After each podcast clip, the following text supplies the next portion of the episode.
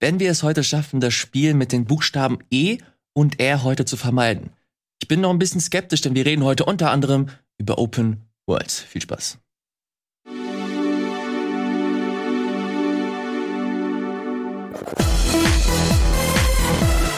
Moin, moin, hallo und herzlich willkommen zu einer fantastischen, einer großartigen, einer neuen Folge des Game Talks mit zwei fantastischen Kollegen an meiner Seite. Gregor. Hello, hello. Guten Tag.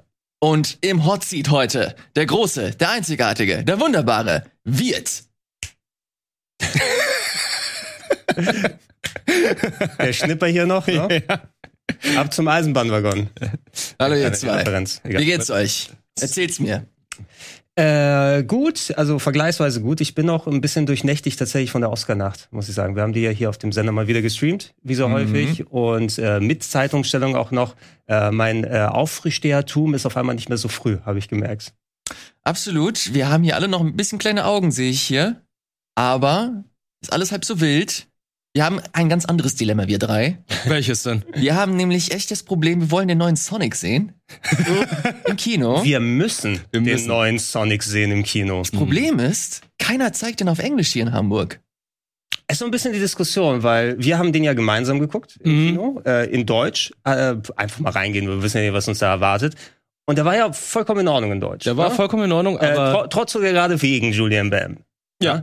Aber du hast schon recht, Elias. Also jetzt Idris Elba, Ich will Jason- meinen Idris sehen. Jason, Jason Schwartzman, nee, wer spricht sonst? Ben Schwartz. Ben Schwartz, Ben Schwartz, der andere. Jason Schwartzman ist der andere Schauspieler. Jason Schreier gesagt.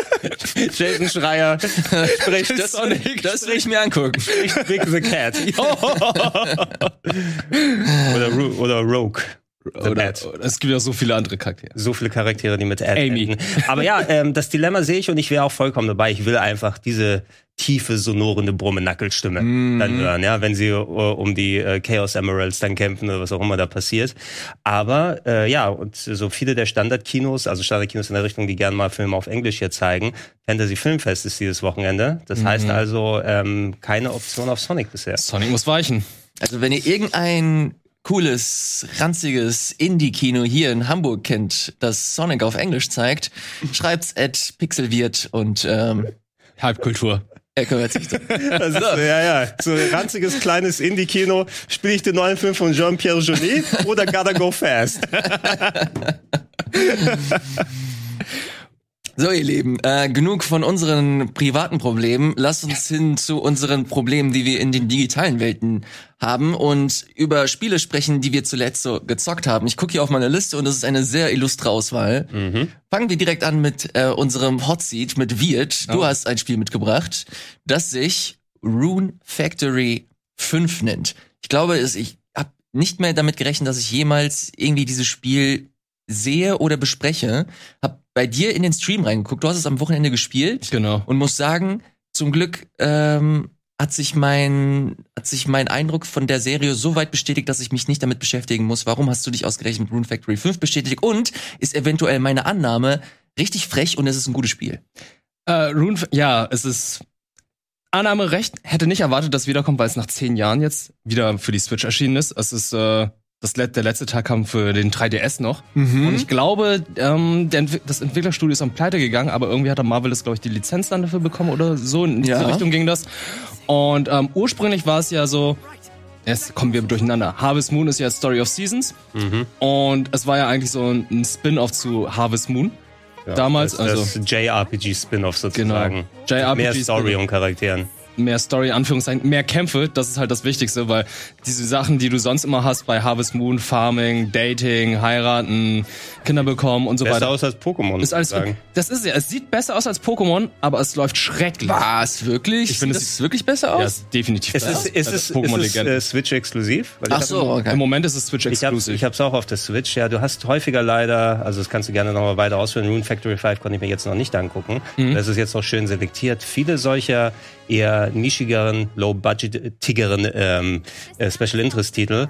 Äh, die haben selbst auf höheren Plattformen dann Performance-Probleme. Ich habe ein paar Atelierspiele auf der PS5 beispielsweise Mhm. und die ruckeln und zucken, als ob es keinen Morgen gäbe. Ja, und das ist halt ein. Es ist ein Problem bei dem Spiel, aber wer darüber hinwegschauen kann, der wird das bekommen, was er dann auch die letzten Spiele dann Ja. hatte. Ah, wen heiratest du? Ähm, Kann, ich auch, die- kann ich auch die Boys heiraten? ja, kannst du. Also, du kannst gleichgeschlechtliche Beziehungen führen, was auch äh, möglich ist und erst durch einen Patch. Was, wirklich? Ja, die japanische Version kam letztes Jahr raus und ähm, da war es nicht möglich. Hm. Gab es dann natürlich so ein bisschen Aufruhr und äh, dann sind die Entwickler nachgegangen und meinten so, ey, für den westlichen Release ist das schon drin, ohne Patch. Mach das, mach das gerne mal für den japanischen Release. Ja, die müssen ja mal ein bisschen äh, mal in die Pette kommen mit dem, mit dem ganzen Stuff hier. Äh, ich finde es ja immer ganz interessant mit Rune Factory, weil das ja eigentlich aus der Harvest Moon, also habe ich das richtig Ja, ja. Ja, ja, es ist ein Spin-off. Es wurde Ja. damals als äh, Harvest Moon, warte, wie hieß es denn? Es gab einen Untertitel dazu, Harvest Moon Adventure oder was hieß es damals. Mal gucken. Ich hatte ich es auf der PS3 mal gespielt, das war glaube ich Oceans damals. Rune Factory Oceans. Oh, ich nicht irre. Genau, auf der PSP war das. Hatte ich, glaube ich, auch gespielt. Ja, und äh, von dem 3DS-Teil müsste es vor ein paar Jahren noch ein Switch-Upgrade gegeben haben. Ich habe zumindest Okay. auf der Switch auch nochmal gespielt vor ein paar Jahren. Ah, okay, okay. Und das es sieht halt mehr so aus wie so ein Low-Budget JRPG. Wenn man sich mal so zurückerinnert, so Harvest Moon, also vor allem mal so die ganzen E NES, SNES-Sachen äh, vorweg SNS hat's angefangen. Fantasy SNES Harvest und GBA. Ja. Oder Game Boy Color. Gameboy, ja. Ähm, das auf der Playstation sah so cool aus und hatte so, so ein, so ein, so einen einzigartigen Charme. Die hat halt wirklich nur so diese Harvest Moon Serie gehabt und mit dieser, mit dieser, mit diesem ganzen Konflikt, mit der IP, dem Dev-Team, hat sich das alles so komplett verloren und jetzt mit Rune Factory, das hat mich, also in einer Welt, wo es Stardew Valley gibt, Das ist es. weiß ich nicht, warum man Rune Factory 5 spielt. Ja. Ja, ja, es ist halt nicht nur Rune Factory 5, es ist generell auch Harvest Moon. Die gesamte Serie und äh, Story of Seasons, finde ich, struggles, seitdem es Stardew Valley gibt. Weil Stardew Valley hat halt diesen einzigartigen Look, diesen zeitlosen Look. Und es spielt sich halt auch viel, viel besser. Ja. Also ich finde, irgendwann haben die Entwickler sich immer dazu geäußert, ja, ähm, es ist ja gar nicht so schlimm, dass Stardew Valley da ist, denn wir können ja davon profitieren, weil wir lernen dann voneinander. Und ich denke so, oh boy, kannst du dich noch hier an äh, Story of Seasons Doraemon erinnern? Mhm, zum Beispiel. Ähm, es gibt etliche Lizenzsachen, die dann nochmal dazukommen.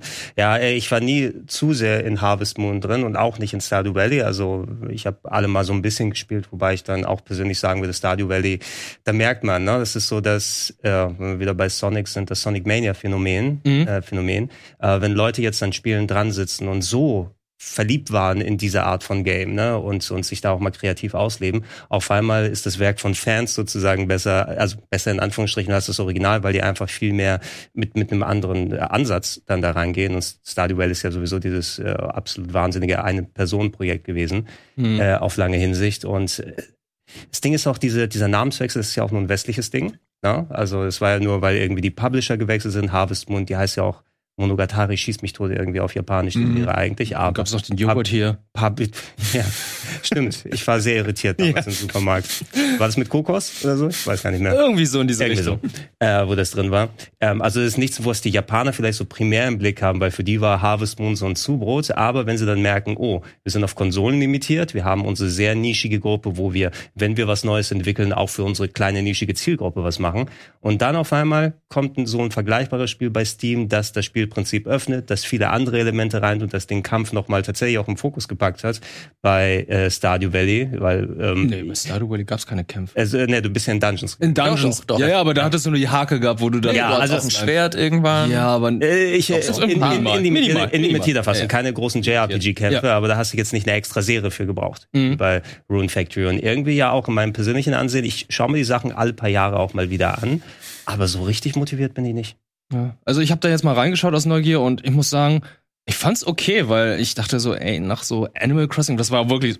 Für viele war es ja kein richtiges Spiel, für mich war es halt so, ey, einfach mal entspannen. Animal bisschen- Crossing war Hammer. Ich war der Hammer, aber viele haben sich ja darum beschwert, meinte so, hat ja gar keine Story. Hat, äh, Ich hab's, ja. nur, ich hab's nur 800 Stunden gespielt. Ja, und für mich ist halt so, ich hab's 300 Stunden gespielt und dann hab's liegen gelassen. Und 250 davon live im Stream. Okay. Und äh, da dachte ich, ich bräuchte mal wieder so ein Spiel. Und da habe ich mal reingeschaut und musste sagen, es geht irgendwie in diese Richtung, weil es, ja, diese Action ist da, die Kämpfe sind wirklich nicht anspruchsvoll, Mhm. gerade zu Anfang. Aber der Rest rundherum, du hast diese deine Routine, wachst auf, du machst dann hier deine Farm, du gehst dann hier zu Person XY, versuchst dann hier ein bisschen damit dich mit Ja. denen zu unterhalten und so weiter. Das, was in den Harvest Moon und Stardew Valley Spielen ist, das ist das, was ich mag und das ist eigentlich ganz gut umgesetzt, weil Mhm. es ist schon sehr charmant in dieser Art und Weise, aber die Kämpfe fand ich so, hm, ja, nicht so dolle. Aber wer jetzt wieder so einen Star Stardew Valley oder Harvest Moon Titel sucht, wo man halt diese Routine hat, seine Farm ausbauen, Leute daten und so weiter, da kann Rune Factory zugreifen. Wenn er darüber hinausschauen kann, dass das Spiel eventuell immer wieder mit 15 Bildern läuft oder weniger. Ja, oder, naja, ich Es ruckelt an einigen Stellen sehr doll. kann mir vorstellen, dass irgendwann, wenn irgendwelche Exklusivverträge auslaufen oder die genug äh, Manpower noch haben für Ports, sowas kann man sich auch auf stärkeren Plattformen anschauen. Eigentlich müssen die endlich mal alle auf Steam kommen. Es wird definitiv noch geportet. Also, wie ich es mitbekommen habe, sind ja die älteren Teile im Nachhinein auch noch für PC erschienen. Ja. Also kann ich mir vorstellen, dass bei Rune Factory 5 auch irgendwann so sein wird. Wahrscheinlich dann nochmal mit zwei exklusiven Charakteren und nochmal die Strandepisode dazu. Es, es, es, Natürlich die Strandepisode, die muss rein. ah, Gab's in den anderen Teilen so. Ey, extra hier äh, Beachwear. Ich Auch in Immer- jedem immer wieder- Persona. In jedem im- Persona muss mindestens immer ein Strand genau. Und eine genau. Wir fahren an den Strand und oh, jetzt tragen alle ja äh, Speedos oder Bikinis. Oder beides. Ähm, ja, ey, äh, mit Rune Fa- Factory bin ich eben ein bisschen weniger vertraut, aber eben, ich habe ja die Atelier-Serie da mal kurz reingeworfen. Das sind auch solche, das sind Crafting-RPGs zum Beispiel, hat man, über die ist man bestimmt auch gestolpert, weil die Mhm. jede Woche neues rauskommt. Ja, ich weiß noch, als ich hier die News gemacht habe für äh, Game Plus Daily damals oder Game Plus, da dachte ich so, schon wieder ein Atelierspiel, noch ein Atelierspiel. Wie viel Das waren damals die davon? Yakuza-Spiele. Ja, nee, nee, es gibt, es gibt mindestens dreimal so viel wie Yakuza-Spiele von Atelier-Sachen, weil einfach seit der PlayStation 1-Ära ohne Ende von den Games rein, rauskommen. Und jedes, also ich habe auch nicht alle, alle gespielt, aber immer wieder mal reingeschaut. Äh, das fühlt sich auch recht gleichförmig an, wo ich crafte Sachen und dann habe ich vielleicht ein neues Gameplay-System oder mache Rollenspielkämpfe Mhm. oder da gibt es irgend so ein bisschen Strategieparts oder so drin. Also die machen schon neue Figuren und neue Gameplay-Parts drin, aber das ist eine Fließbandarbeit, ne? weil da wirklich alle paar Monate gefühlt ein neues Spiel rauskommen muss. Ein Remake von einem alten, eine Collection, wo Updates drin sind, alle immer zum Vollpreis und nicht runtergesetzt, damit du auch schön nochmal irgendwie 200 Euro für Vita-Fassungen von alten PS3-Games ausgeben Mhm. darfst. Und ich denke wer ist die Zielgruppe eigentlich dafür? Gibt es Leute, die nur dann äh, Atelier-Sachen spielen? Gibt's anscheinend genug. ja, anscheinend. Ja. Ne? Also bei Rune Factory war es halt so, ich habe dann nochmal geguckt äh, auf Amazon. Alles ausverkauft. Also die haben auch nur eine beschränkte Stückzahl anscheinend von den Oh. Retail-Fassungen. Special Edition mit einer Hake oder so? Es gibt eine Special Edition, aber keine Hake. Aber die war auch komplett ausverkauft. Also du bekommst das Ding überwiegend jetzt noch digital im Online-Store. Ey, ich habe das tatsächlich auch in meiner Timeline gesehen, dass ziemlich viele Leute Bock auf dieses Spiel haben. ja? Was mich so ein bisschen irritiert hat. Wieso? Aber die, naja, weil das in meiner, in meiner Wahrnehmung einfach Okay. keine Rolle spielt oder in meiner Welt, dieses, diese Serie. Und wenn ich mir das so angucke, ich, ich persönlich finde es halt nicht so ansprechend. Also ich, ich finde es nicht schön, Mhm. es sieht nicht, äh, es läuft nicht gut. Ähm, aber ich bin mir vollkommen der Tatsache bewusst, dass es super viele Menschen da draußen gibt, die dieses Spiel äh, feiern. Bitte nimm's nicht persönlich. Mein Geschmack trifft es nicht, aber das soll ja nichts heißen. Du musst nur den richtigen Dating-Charakter finden für das Spiel. Hast du vielleicht auch. Ich weiß nicht, es liegt Guck- nicht guck an- dir ich die bin, an. ich bin ein progressiver Typ. Es liegt nicht immer so an dem Dating-Charakter. Guck die Mädels und die Jungs mal an. Sind schon Schnieke dabei. Ja. Also äh, Fans lieben das auf jeden Fall. Ich gucke mir hier gerade in die Rezension beim bekannten Online-Händler an. Mhm. Ähm, Grandioses Spiel, ich liebe es, fünf Sterne von Christopher. Ich habe, ich habe das Produkt zwar noch nicht, aber ich liebe die Serie Rune Factory einfach abgrundtief. Ich habe mich auch schon, ich habe, ich lese nur vorne, ich habe mich auch schon einige Videos der bereits veröffentlichten japanischen Version angeschaut und ich kann schon mal sagen, dass ich das Spiel ebenso lieben werde wie die Teile davor. Ne? Aber ganz ehrlich, das ist doch schön. Das ist doch toll. Das ist doch mich. cool. Also wenn die Leute darauf wirklich so Bock haben, dann why not? Dann lass uns das nicht äh, irgendwie schlecht reden, weil uns das äh, Nee. fällt oder so. Äh, Re Review, Review äh, Kommentar nach Release am 24. oder 24. Februar zumindest hier, vielleicht war die Japan-Version schon draußen, eins von fünf Sternen. Performance auf Switch unterirdisch. Ja, ist es auch. Schaut euch das VOD sonst bei mir an, dann könnt ihr euch auch einen Eindruck von machen. Und ich muss auch sagen, das klingt bizarr, aber in dem Spiel würde ich eher die Mütter daten als die Kinder. Wird. Weil, guck dir, Persönliche Vorlieben Ja, haben hier nicht nur- keinen nein, Platz. nicht nur- nicht nur im Spiel, Guck ne? dir die Charaktere an. Guck dir die Charaktere bitte an. Persönliche Vorlieben haben hier keinen Platz. Wir machen weiter mit dem Ist das, ist das so ein bisschen, wo du sagst, Ash, geh doch mal wieder nach Hause und die Mama besuchen in der nächsten Folge? Ja. Ne? Leute, die Sendung entgleitet mir. Wir müssen zurück, wir müssen zurück auf die Strecke, wie zum Beispiel auf der Mario Kart 8 Strecke. Da ist das neue Booster Pack rausgekommen. Booster Kurs heißen, heißen die, glaube ich. Ihr habt's gestern, glaube ich, gespielt, oder? Wir haben es gestern gespielt, wir haben es auch schon letzte Woche gespielt. Also von den versprochenen 48 Maps, die jetzt bis Ende 2023 kommen, gibt es jetzt zwei Cups, also acht Strecken. Und ähm, ja, ist ein bisschen enttäuschend, dass keine neuen Fahrer dazugekommen sind oder Fahrzeuge, weil ich kann mich noch daran erinnern, als dann die ersten beiden DLCs für die Wii U angekündigt wurden, die dann letztendlich dann auch äh, Mario 8 DX geworden sind oder Deluxe, waren ja noch Fahrer dazugekommen, Animal Crossing Charaktere, Link ist dazugekommen mit seinem Ja, Motorrad ja, ja. und so weiter. Sind so einige Fahrer dazugekommen. Hier sind es überwiegend Strecken und man sieht halt auch hier schon im Trailer die Mario Kart Tourstrecken, also die für die Smartphones. Die sehen leider nicht so schick aus und das wurde im Vorfeld auch schon äh, bemängelt. Aber ich verstehe auch warum. Ich habe mir ein paar Videos dazu angesehen, weil mich das tatsächlich interessiert hat. Ich muss äh, zugeben, dass ich nicht damit gerechnet habe, dass sie die nochmal anfassen, weil im Vergleich zum Trailer, den wir jetzt zum Beispiel hier sehen und dem fertigen Produkt, ist es tatsächlich nochmal ein bisschen schicker geworden. Also sie haben es hier und da nochmal ein bisschen poliert, aber trotzdem insgesamt, ähm, vor allem wenn du das mit den aktuellen Maps vergleichst, die wir vor, keine Ahnung, vor acht Jahren oder so mit Mario Kart 8 bekommen haben, mit dem Ja. Base-Spiel, ähm, allein was so Texturdetails und so angeht, natürlich, es ist ein Rennspiel, man wird nicht so mega doll drauf achten.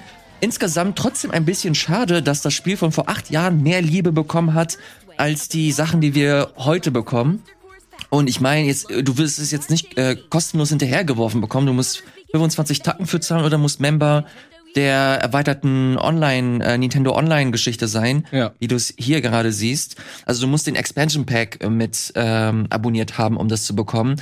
Deswegen finde ich es persönlich ein bisschen enttäuschend, dass das so optisch wegfällt. Gleichzeitig es sind 48 Maps, echt Ja. viele. Mehr als zum, zum Start. Ja, deswegen muss man das abwägen.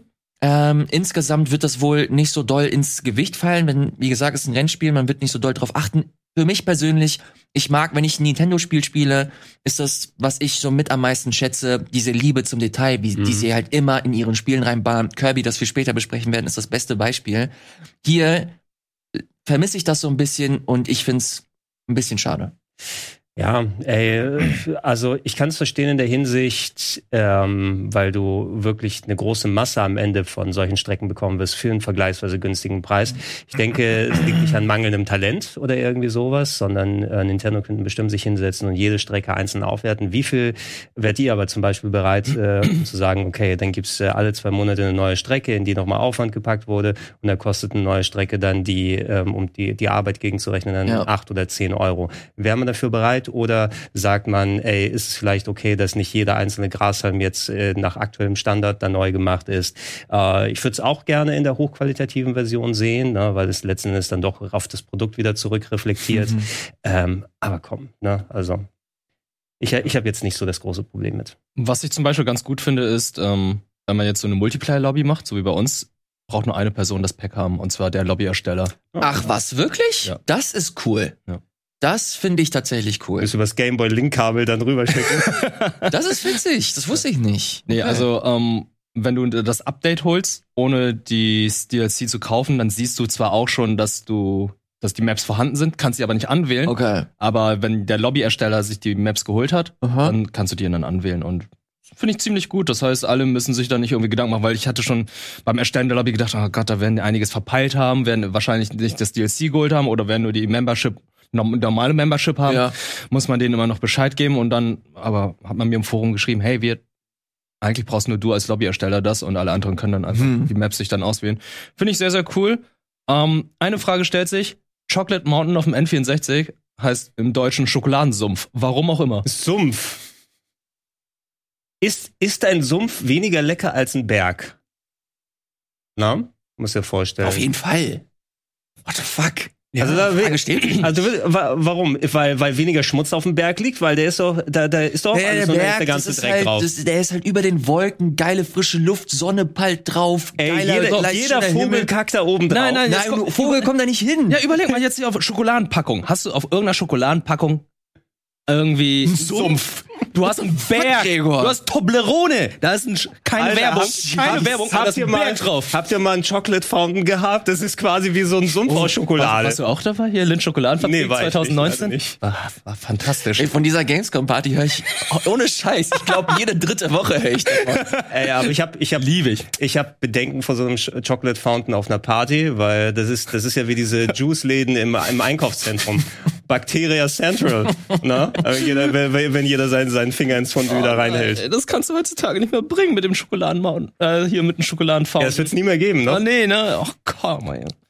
So, bevor wir, bevor wir weitermachen, muss ich die Frage stellen, welche Figur braucht Mario Kart 8 noch? Ähm, ich hoffe ja irgendwie, dass sie in Richtung Smash Bros. gehen. Dass es so ein Multiverse wird? Ja, aber die sind mit Link ja schon in diese Richtung gegangen. Die sind mit dem Squid-Charakteren ja schon so in die Richtung gegangen. Animal Crossing habe ich gerade erwähnt. Also klar, ja, also ein Kirby zum Beispiel finde ich ziemlich cool. wäre. Kirby, du, du spielst Kirby und kannst mit einer, wenn du die Spezialfähigkeit bekommst, du hast Glück, du hast ein, ein Fragezeichenbox ange, angefahren, bekommst die Special-Fähigkeit von Kirby, saugst deinen, äh, saugst den Gegner, der vor dir ist, ein und schmeißt ihn nach hinten, bekommst dabei einen Boost. Naja. Ich glaube nicht, dass ihr ihn nach hinten werfen würde, wenn ihr ihn auffrisst. Ja, also ich würde eher in eine andere Richtung gehen. Also anstatt, dass er hier Bullet Bill bekommt, kriegt er dann seinen Stern und der dann nach vorne. Das ist Das- auch gut. das würde Sinn Das ergeben. ist auch gut. Ja, aber später, ja, natürlich spätestens seit dem, äh, wie heißt der, Aufsaugmodus? Vollstopfmodus. Vollstopfmodus ist ja perfekt geeignet eigentlich. ich will, ich will dieses Auto Ich hätte fahren. sonst, äh, vielleicht hätte man Kirby als Räder benutzen können. Also, ne? Alter. Also rund und alles du. Also ein Kirby-Kart kann ich mir vorstellen. Also ein Kart so rübergestülpt mit so einem rosa Schleier um Ja. seinen Augen. Ey, gib, äh, es, es müssten alle Wagen sein, die sonst die anderen auch fahren, aber nur wo Kirby drüber die gefuttert hat. Ja, finde ich gut. Ja, da musst du kein eigenes Extra-Design. Ja, jetzt überlege ich, aber die haben doch schon fast alle. Was, wer fehlt denn? Falcon. Ich hätte jetzt Link gesagt, der schon drin. Metroid, hier Samus. Samus. Ja, ja. Ähm, haben, äh, haben die, also ich habe schon seit Ewigkeiten kein Mario Kart 8 mehr gespielt, haben die auch passende Vehikel? Also fährt Link in seinem Motorrad aus Breath of the Wild? Ja, Mhm. ja, ja. Seinem Aber das ist, das ist glaube ich, auch eine kleine ähm, Ausnahme bei Link. Okay, was ist, was ist mit, ist Captain Falcon dabei? Nee, aber Mhm. würde sich anbieten. Aber wer, äh, zum Beispiel, wenn da F-Zero-Leute drin sind, die müssen dann aber auch in Gleitern drin sitzen. Ist ja auch- Aber Moment. Ist auch ein Gleiter ja, dabei. F-Zero-Gleiter ist tatsächlich Ist dabei. Der ja, Blue- das ist so ein ganz weirde, eine Blue ganz Shell, Blue. Falcon oder Also Blue ist, Eagle. ist es der richtige Gleiter oder ein Kart, was aussieht wie der Gleiter, wie so Seifenkistenrennen? ist wie Seifenkisten. Ja, okay. Ja. Aber trotzdem, Ich würde ich würd, ich würd Metroids Raumschiff dann gerne da dran. Also äh, Uh. Metroids Samus Raumschiff. Ja. Warum kann why can't Metroid not crawl? Leute, diese Überleitung lasse ich mir nicht entgehen. Äh, habt ihr den heißesten Shit mitbekommen? Regie, ich werde gleich was aus äh, von meinem Laptop hier abspielen, wenn mir das spontan eingefallen ist. Und zwar der, neus, der neueste Scheiß im Card-Game. Und zwar, Card Game, Kartenspiel oder Ja, Card nee, nee, Cards, hier Auto, Autofahren, und zwar Bloodborne Cards. Ah, ja, okay, Äh, ja. Von den von den Leuten, die das D-Make gemacht haben. Ganz ne? genau, das wird auch so eine Art, ja, ich würde schon fast sagen, so Crash Bandicoot, Crash Team Racing äh, Look im auf der PS1, das aber Schön Akira. Ja, das Für Bloodborne. Äh, ja, das äh, D-Make war ja schon fantastisch. Also das hatte ich ja vor einiger Zeit hier vorgestellt, haben sie richtig cool selber gemacht. Fanprojekt eben, ne, was Bloodborne PS1-Style umgestellt hat. Wenn ich das als erstes sehe, ich muss drüber nachdenken, es gab diese Memes lange Jahre, ähm, so zum Beispiel Naughty Dog, ne? Die haben ja Jack and Dexter gemacht, und Mhm. später dann äh, Uncharted oder Last of Us, ne? Die Progression bei Jack and Dexter war Jack and Dexter 1, 2, 3, weiß nicht, ob noch ein Spin-off dazwischen war und Jack and Dexter Kart. Ne? Jetzt äh, kam so die Liste dann so Uncharted 1, 2, 3 und Uncharted Karting oder Last of Us Karting. Ah, in Nathan Drake im Go-Kart kann ich mir irgendwie schon vorstellen. ey, das will ich spielen. Der Mod Nation oder sowas, ja, irgendwie auch. Ja, und es, gibt- ey, es gibt mehr als genug Fahrsequenzen in den Uncharted-Spielen. Ne? Und du hast eh schon Waffen, die mitbenutzt werden. Hey, das wundert mich, dass Nathan Drake im Nickelodeon Fan-Card Game oder Card Game nicht dabei ist, was auch total merkwürdig ist. Überleg mal. Nathan Drake? Ja, also generell irgendwie, dass es ein Das- Kartspiel gibt mit ihm, weil guck dir die Nickelodeon-Charaktere an, die haben auch ein Kartspiel. Und hast einen Angel als Avatar in einem Fahrzeug? Come on. Der wollte schon immer den Führerschein haben, das war sein Traum. Es gibt mittlerweile auch ein Nickelodeon-Kartspiel? Ja, Ja. schon zwei Teile. Ist ja auf dem Game Boy Müssen wir das jetzt auch noch irgendwann zum spielen? Beispiel. Achso, das ist ein altes. Ja, ist, glaube ich, letztes Jahr erschienen. Das, Oder das war, Was? Warum haben wir das nicht gespielt? weiß ich nicht. Ich bin mir ziemlich sicher, wir hätten das gespielt. Wir, das, wir, wir wollten auch Garfield nicht spielen.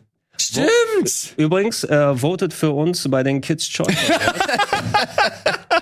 Und das ist ausnahmsweise mal kein Gag. Ja, nee, wir sind tatsächlich nominiert für die Kids Choice Awards von Nickelodeon als beste Crew oder irgendwie so. Ja, beste Crew neben den Elevator Boys. Elevator Boys. Ich hätte was gesagt gegen die Tapezierer. Ich habe keine Ahnung, wer die Elevator Boys sind. Ich denke immer gleich an Gangnam Style, aber das sind nicht die Das ist Elevator ein bisschen das Problem, vielleicht, wenn wir nicht wissen, wer die Elevator Boys sind, haben wir eine Nominierung für den Kids Choice Award verdient. Choice Award. Also alle Kids und alle Junggebliebenen, äh, wenn äh, wir gewinnen, äh, versprochen natürlich, äh, dann wird Ede eingeschleimt. Das wäre lustig. Das will ich sehen. Und schön die neue Speedrandale-Folgen zu iCarly, ne? ja, ja. Das war, das Es war auch ein Moment. Moment, Moment. Es gibt eine, es gibt eine Speedrandale-Folge mit iCarly. Mhm. Ja. iCarly, das äh, Erlebnis auf der Nintendo Wii. Im äh, Speedrun. Ein interessantes Erlebnis. Also nicht nur wegen iCarly. ja? Weil das Spiel an sich ist auch schon. Äh, ja, ja, ist ein interessantes Spiel. Ja, ich, ich glaube, da müssen wir mal mehr reinschauen. Also ich habe ja auch gesehen, es gibt ja die Second Cody-Spiele, gibt's ja auch noch. Ja, aber Zack and Cody, könnte das so eine ähm, Hotel-Management-Simulation sein? Das sind doch die Hotel-Boys. Das sind die Hotel Boys. Okay. Aber ähm, ich glaube, bei denen war es ein Action, also ein Jump'n'Run. Ja, ein Spanner-Adventure, ne? Immer so durch Schlüsselloch gucken. Oh Gott. Na. Ja, ich habe keine Folge and Cody gesehen, ich kenne nur das Konzept. Ich, ich habe das damals geliebt. Ja. Ich weiß, voll. War, warst, du ein, warst du ein Zackman oder ein Cody-Boy? ich habe das mal jetzt so erfunden. ich, ich weiß nur, die eine Schauspielerin ist Ich hab ja. grad wirklich überlegt. Es ist so wie Team Edward und äh, Team Jacob. Die eine Schauspielerin ist ja mit, mit Macaulay Culkin zusammen. Warum weißt du das? Welche von Zack and Cody? Nerdquiz, falls es mal vorkommt. Ja, jetzt nicht mehr. Aber Was? Zack and Cody oder Schauspielerin oder Die Schauspielerin, die London gespielt hat, die Asiatin. London. Du weißt, wer es ist. Ja, ich, Ja, ja, Oh, da, kommt, da kommt so ein bisschen. Oh, oh, London. Die ist mit ihm Ich zusammen. mag London. so, um das, um das abzuschließen, wir können gerne noch mal ganz kurz auf den äh, Laptop gehen. Also, Da ja, ich da, da sind wir.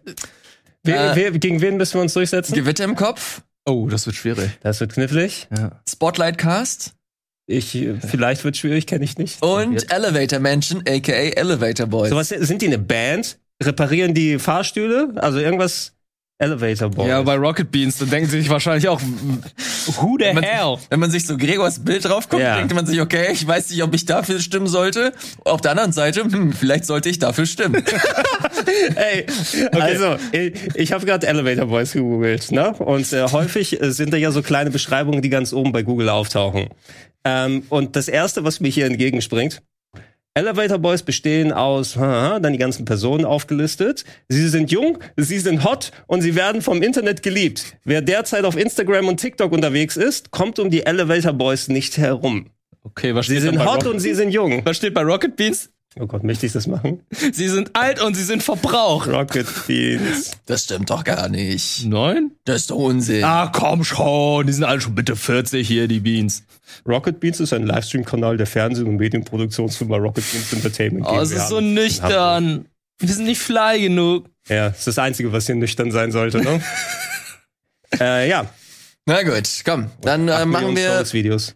machen wir einen Haken drum. Ähm, stimmt gerne ab. Nickelodeon Kids Choice Awards für RBTV.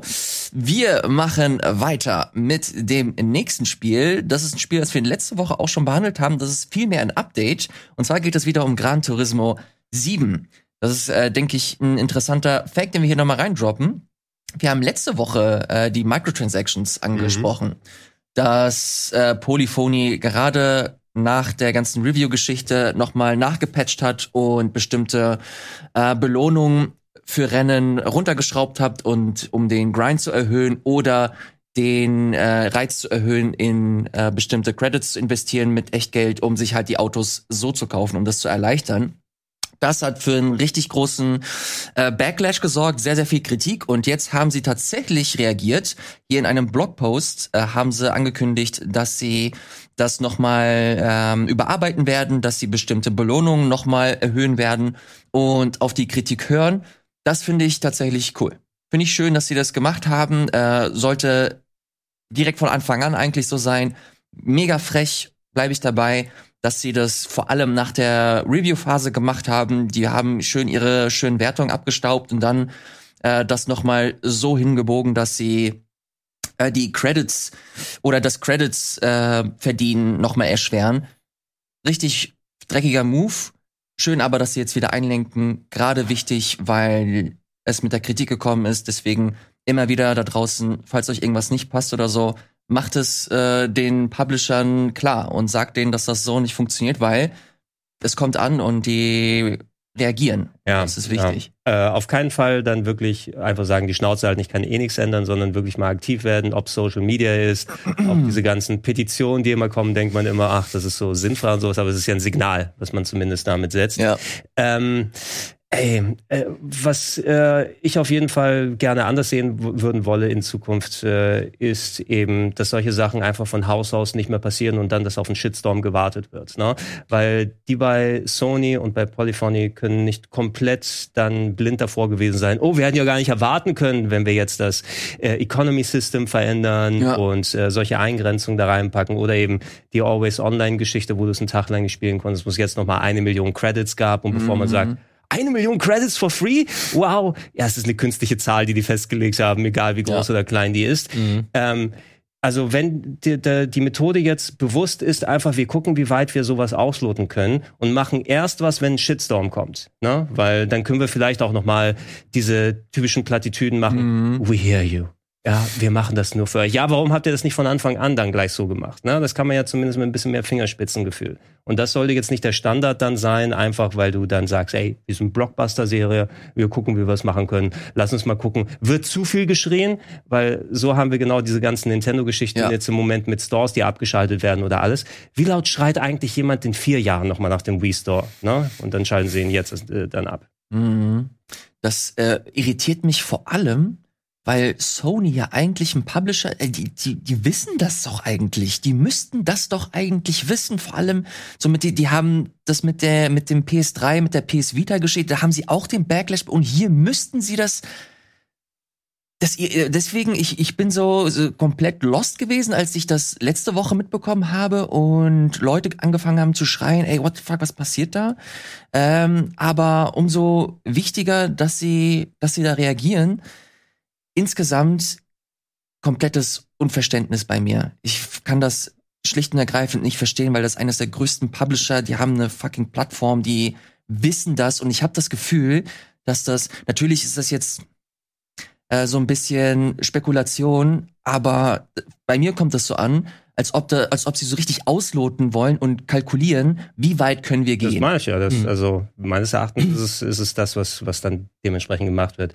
Ist jetzt natürlich nicht dann genau gleichzusetzen mit das, was Sony jetzt da anstellt, aber du siehst eben sowieso bei Firmen, wo es primär darum geht, äh, Geld darum zu machen, ab welcher Grenze ist äh, Moral und Verständnis sozusagen dann ja. eher im Hintertreffen, wenn es um eine gewisse Summe geht. Weil du hast auch aktuell die Beispiele, zum Beispiel viele äh, Entertainment-Sachen wie die Formel 1 oder WWE, die nach Saudi-Arabien gehen und sich dort äh, dann ordentlich äh, die Events bezahlen lassen. Ne? Und bei der Formel 1 war gerade dieses Wochenende, dass da einfach mal ein paar Kilometer neben der Strecke, äh, neben der Strecke dann ein Drohnenangriff gewesen ist, während mm. die gefahren sind. Ja. Und die dann gesagt haben, Ah nee, wir, wir wollen das hier, wir, wir ziehen das jetzt hier durch. Kein Abbruch, kein gar nichts, weil da einfach mal an die 100 Millionen Dollar drin hängen für sowas. Ne? Ja, ich glaub, die Fahrer durften auch nicht wegfliegen, wenn sie den Anscheinend, also ich, ich, bin gespannt, ich bin gespannt, es gab lange Gespräche, ich bin gespannt, was dann im Nachhinein noch rauskommt. Bei der WWE war es damals so, dass die quasi fast schon ähm, festgehalten wurden, nicht zurückfliegen durften. Ja, ne? das war, glaube ich, bei Formel 1 genauso. Genau. Und äh, be be bevor da nicht irgendwelche Zahlungen passiert sind oder dass die, dass die dann so Stress gemacht haben. Mhm. Und ganz im Ernst, ne? Also, dass dann die Ausreden kommen, wir machen das ja für die Leute, für die Zuschauer, die da sind. Ähm, wie gesagt, nicht gleichzusetzen mit dem, was jetzt hier mit, äh, also mit DLCs und andere Sachen nicht damit gleichsetzen, aber wenn es irgendwann um eine gewisse Summe geht, ne, da wird ausgelotet, wie es geht und ja. mittlerweile sind tatsächlich Shitstorms eher so die, die Grenze im Internet. Wie weit kann ich was machen, bevor ich Aufruhr da mache? Denn wenn sich wenig Leute beschweren, dann wächst irgendwann auch Gras drüber, aber mein Konto bleibt trotzdem fett. Mhm. Ich mag bei Formel 1, das habe ich äh, übrigens auch mitbekommen, hab aber keinen einzigen Artikel, habe ich alles sofort weggeklickt, weil ich mich nicht für die Netflix Staffel 5 äh, spoilern lassen wollte. Ach, du ja. guckst die. Ja, ja, ich guck das, ich guck, ich, ich guck kein Formel 1, Aber du guckst die Serie. aber ich guck die Serie. Ah, die vierte hast du geschaut? ja, ja, die fand ich echt. Weil es schade, dass die Hälfte erfunden ist, die da drin ist, ne? Ist das so? Ja, das, das merkt, das habe ich jetzt gemerkt, wo ich wieder eine Saison verfolgt habe. Die dramatisieren doch schon sehr stark Ja. ne? und konstruieren Sachen und nehmen teilweise Parts von Rennen, die ganz anderswo stattgefunden sind, um da ihre Narrative zu unterstützen. Ah, okay. Ne? Und wenn sie so einen Fahrer wie Mazepin, was so der. Low-End, äh, ganz hinten nur durch sein Geld reingekommenen Fahrer, so die Folge zurechtschneiden, dass er, oh, er hat ein heroisches Rennen gemacht, ja, ist allerletzter geworden, hat einmal Regenreifen aufgesetzt und ist trotzdem letzter geblieben, aber es wird so geschnitten. Moment, was? Der ist wirklich. Ja, natürlich. ja. Der, also er ist vor zwei Fahrern ins Ziel gekommen, aber es lag nur daran, dass diese zwei Fahrer ausgefallen sind. Oh, ja. Aber diese Folge hast du wahrscheinlich auch gesehen, wo er so ein Ja, ja, bisschen klar, ich so hab alle heroisch. gesehen. Ja. Ich Der alle ist, der, ist, der ist mittlerweile raus, ja immerhin. Ne? Das Oh, jetzt hast du mich für die fünfte Staffel gespoilert. Scha schauen, was in der Welt passiert. Da glaubst du nicht, dass ein äh, russisch bezahltes Team da noch irgendwie groß irgendwo auftritt. Aber da auch. Da gab es auch erst die Meldung nach erstmal, also nicht sofort von Ja. wegen, ne, sondern erstmal ein, zwei Tage gucken, ob wir doch nicht irgendwie die Rennen in Russland retten können, bevor dann der, der gesellschaftliche Druck, Druck zu groß geworden ist. Aber ja, gut, ne? Real World Stuff. Real World Stuff gehen wir zurück zu den digitalen äh, Worlds. Und zwar, ich habe hier ein Spiel stehen, Kowloon High School Chronicles. Yeah. Ich gehe mal davon aus, dass das Gregors Spiel ist. Kowloon High School Chronicles. Ähm, ja, wer schon immer Bock hatte auf eine Mischung zwischen Visual Novel, Dungeon Crawler und Cowboy Bebop und Indiana Jones. äh, Alter, der- jetzt hast du mich, du hast mich. Ich Okay, das häng an erinnert deinen jetzt schon gerade ein bisschen Cowboy Bebop, ja? Ja, ja, der Style ist sehr Cowboy Bebop. Äh, hängt Oh, Jinro. äh, damit zusammen, Jinro auch ein bisschen mit drin, sehr, sehr viel Stuff. Äh, hängt damit zusammen, dass es wohl ein PS2-Spiel aus 2003, 2004 in Japan gewesen ist, das äh, vor einiger Zeit schon auf der Switch aufgelegt wurde. Jetzt ist gerade die PS4-Version rausgekommen. Ich hatte es bisher überhaupt nicht im Blick, aber auf der PS4 habe ich es mir jetzt angeguckt. Und ist ein Remaster mit erweiterten Sachen. Wie gesagt, so ein Dungeon Crawler, wo man reingeht und man ist, so, man ist so eine Art Indiana Jones. Also auch wirklich, die machen die Thematik rein mit dem Logo, was so nachgemacht ist. Okay. Ähm, und es geht darum, du bist irgendwie so ein Schatzjäger und gehst undercover in eine Schule in Kowloon, äh, weil drunter ist ein Netzwerk von Ruinen. Ne? Mhm. Und ähm, äh, jeder Part des Spiels, also ich habe bisher ein paar Stunden reingespielt, ist so ein bisschen wie so eine TV-Serie mit Intro, Cowboy Bebop-artigem Intro aufgebaut, wo eine eigene Geschichte drin ist, mit Abspann, der am Ende dann noch kommt. Das ist eigentlich ganz cool. Ähm, du rekrutierst deine Schulkollegen als äh, Dungeon-Mitglieder, die können dann spezielle Fähigkeiten machen, wie Aromazigaretten rauchen, um Gegner abzulenken und andere Sachen. Äh, und es ist wild. Sag ich mal so, ne? Also es ist schon sehr oldschool. Ich weiß, es eben ein altes PS2-Spiel ist, aber es hat auch so ein bisschen Kultstatus anscheinend gehabt. Habe ich jetzt mich jetzt auch mal reingelesen da. Ähm, und ich habe auch bis jetzt nur ein bisschen gespielt. So Dungeon Crawler kennt man ja von tausend Sachen, was ja, ob es jetzt hier die Adrian Odyssey-Spiele auf dem 3DS gewesen Ja. sind oder ganz früher die vielen PC-Sachen und ah, wie hieß nochmal dieses äh, PC-Ding, was auf Steam so ganz erfolgreich war, abseits von Wizardry. Boah, ähm, Du weißt aber, welches ich, welches ja, das, ich das meine. ist verhältnismäßig neu. Wo, ja, erst, erst Legend of Grimrock? Oder? Legend of Grimrock. Ja, ist erst es vor so? 15 Jahren oder sowas ne, äh, rausgekommen. Also nicht exakt sowas, aber so ein bisschen in der Art muss man schon Bock haben mit Jump-Einlagen, mit Puzzles, die und so weiter drin sind. Die und Jump-Einlagen? Das in dem Spiel jetzt gerade? ja, du kannst Okay. mit dem Enterhaken auch irgendwie so Sachen machen. Also alles ein bisschen natürlich rundenbasiert gemacht. Äh, war relativ komplex von der Steuerung her. Also ich muss schon irgendwie umschauen, okay, jetzt muss ich in den Kampfmodus gehen und dann verändern sich meine Tasten. Dann kann ich meine Uzi rausholen oder äh, den mit dem Klappstuhl, den ich im Schulzimmer mitgenommen habe, eins drüber braten. Und solche Geschichten. Also erstmal damit zurechtkommen. Ich äh, weiß den Wahnsinn sehr zu schätzen. Ne? Es gibt so ein Emotionssystem. Du wirst immer wieder dann zur, zur Antworten genötigt, sozusagen. Kann sagen, ich reagiere fröhlich, sauer, verliebt oder solche Sachen drauf. Und das verändert die Interaktion mit den Leuten. Ähm, und äh, ja, ne, also ich fand's ganz spannend. Ne? Das ist sicher nicht so ein Spiel, was jeder Mann und jeder Frau dann spielen mag. Mhm. Äh, sozusagen, aber ich fand's jetzt äh, interessant und ich werde es noch ein bisschen weiter mir auf jeden Fall anschauen. Äh, die sind schon sehr optimistisch, weil im Save-File hast du auf jeden Fall eine dreistellige Stundenzahl, ne? Wow. Oh. Ist das wieder auch so hardcore, dass du deine, dass du die Map auch selbst mappen musst? Die Map war schon freigeschaltet, zumindest in den Okay. Sachen, wo ich da drin gewesen bin. Also selber zeichnen nicht, wie bei Mhm. Adrian Odyssey, war ja auch ein cooler, cooler Faktor. Das war mir Ja. aber ein bisschen too much. Es ist schon, es ist schon sehr spezifisch für eine, für eine Zielgruppe, Ja. die ja dann, also wenn sich jemand daran zurücksehnt, ich habe Wizardry damals auf dem Apple-Computer gespielt und da habe ich mein Karo-Papier gehabt und mitgezeichnet. Darauf habe ich auch keinen Bock mehr. Auf Ne? welcher Plattform? Äh, auf PS4, respektive auf PS5 habe ich es gespielt und auf der Switch gibt es das auch schon ein bisschen länger Oh, jetzt okay. hier. Und wie gesagt, es sind so die Lokalisationen. das finde ich ist das Coole seit äh, den letzten paar Jahren, wo äh, solche Titel durch Plattformen wie die Switch oder andere äh, Geschichten ähm, auch so West-Releases dann bekommen. Allgemein auf der Switch, also vielleicht quatsche ich mal in den nächsten Wochen mal drüber. Da habe ich, äh, es gibt so einen richtig äh, fantastischen YouTube-Kanal namens, ich glaube, Thor High Heels heißt das. Äh, und das ist äh, ein äh, Holländer, der ähm, äh, wirklich solche echt nischigen Themen dann immer zu sehr ausschweifenden und wirklich auch ähm, interessant geschnittenen Videos dann macht. Und da habe ich so viele wahnsinnige Sachen entdeckt, inklusive mhm. total absurden Switch-Shit. Ne? Und mhm. das ist toll, dass gerade so alte Games und ein bisschen nischigere Sachen mal mehr eine Möglichkeit bekommen, auch im Westen zu erscheinen durch Lokalisationen. Ähm, und äh, ja, ne, da werde ich demnächst vielleicht noch mal ein bisschen mehr was dazu machen. Aber das war cool und interessant, sagen wir es mal, nur eben sehr oldschoolig. Bleiben wir direkt äh, oldschoolig, glaube ich. Ja, doch, oldschoolig mit Anno Mutat Mutationem. Mut Anno, Mutationem. Anno, ich weiß auch nicht, wie man Anno, Muta Anno, Anno Mutationem und du sagst, ich war ein bisschen irritiert. Äh, ich dachte, Anno ist immer mit einer Jahreszahl. Ja, ich dachte auch so, Anno, ich sag mal. Quersumme, Mutation. Ja.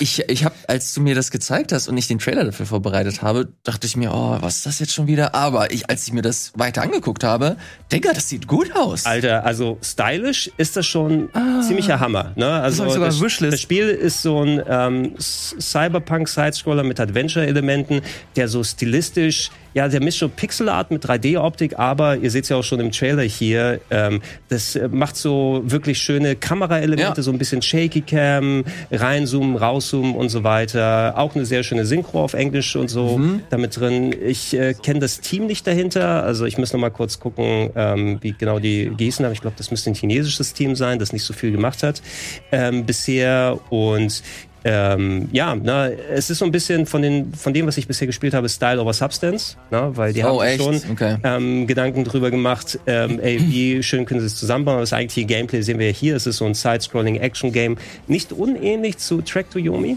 hätte ich jetzt fast schon gesagt, mhm. na, weil es auch so Side-Scrolling, Durchtauchen, Gegner von vorne und hinten, die dich angreifen, Kombos machen, blocken, ähm, Special Moves und so weiter. Ähm, bisher war es so eine Mischung. Mal hattest du Passagen, wo du irgendwie so eine lange Verfolgungsjagd in so Side-Scrolling-Action-Passagen hattest und Endbosse. Dazwischen aber auch so Exploration, wo du dann in verschiedene Städte rein kannst, mit Leuten reden, Minigames ausführen und so. Und äh, ich war bisher mehr also vom, vom optischen Style so mitgenommen, ne? ähm, weil es wirklich, also es ist wirklich sehr interessant umgesetzt, mhm. Designs. Mhm. Äh, trotz Pixel-Art-Style immer noch ein bisschen anders und wirkt moderner und irgendwie ja. frischer. Mhm. Na?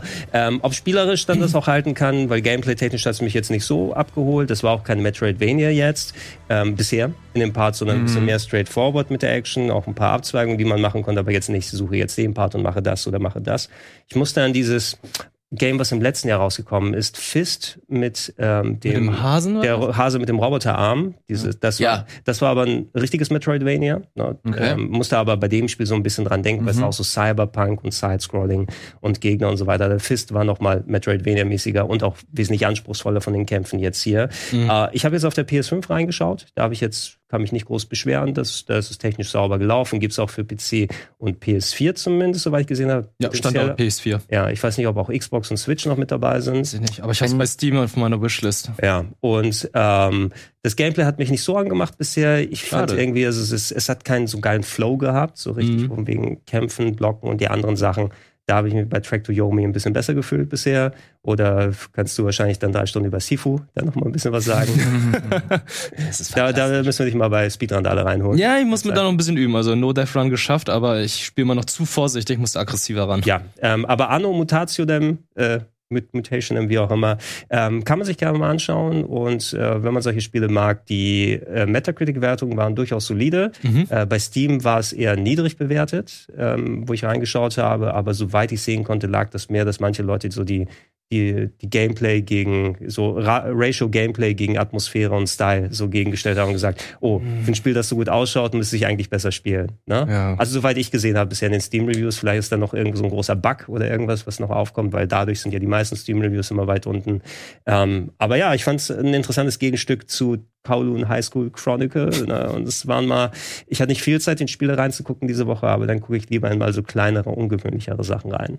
Das ist nicht so schlimm, Gregor. Die Stärke dieser Sendung ist, dass wir uns hier ergänzen Wirt hat hier zum Beispiel einen richtigen Kracher mitgebracht. Auch etwas, das wir eigentlich letzte Woche besprochen haben, aber ich würde es tatsächlich ganz gerne trotzdem so aus deiner Perspektive hören. Du hast Ghostwire Tokyo gespielt? Ja, ich habe die ersten paar Stunden gespielt. Also letzte Woche ist es ja erschienen. Ich glaube, am Dienstag habe ich dann die, die Early Access Fassung Mhm. gespielt, beziehungsweise ich glaube, äh, Vorbesteller durften dann früher spielen. Ja. Und äh, optisch finde ich, das Ding sieht super aus, atmosphärisch auch, aber es wiederholt sich in den ersten Stunden so schnell, weil du einfach nur zwei Gegnertypen hast. Du hast halt einfach diesen Slenderman-Typen und du hast die Schulmädchen, die da rumrennen. Und dann ab der dritten Stunde kommt dann. Wie, wie jede Anime-Convention, ey. Ja, hier fehlt nur Untertitel. und ab der dritten Stunde kommt dann halt, ja, haben wir eben gerade gesehen, der dritte Gegnertyp, die Frau mit dem Hut, also die äh, japanische Dimitrescu. Mhm. Und da dachte ich so, okay. Äh, Dimitrescu ist japanisch. Mitresco ist rumänisch. Kommt aus Japan. Capcom. Krass. so.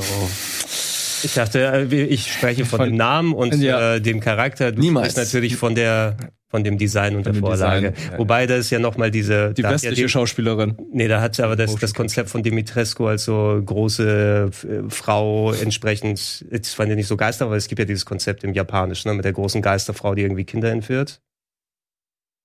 Keine Ahnung. Okay. Keine Ahnung, okay. Ich, ich weiß nicht. Irgendwas, irgendwas gibt's da auf jeden Fall. Aber was ich auch zu bemängeln habe an dem Spiel ist ähm, die träge Steuerung. Man bewegt sich sehr, sehr langsam. Das hat Bertie letzte Woche auch gesagt. also es ist unglaublich, wie, wie langsam ich bewege. PC oder Konsole?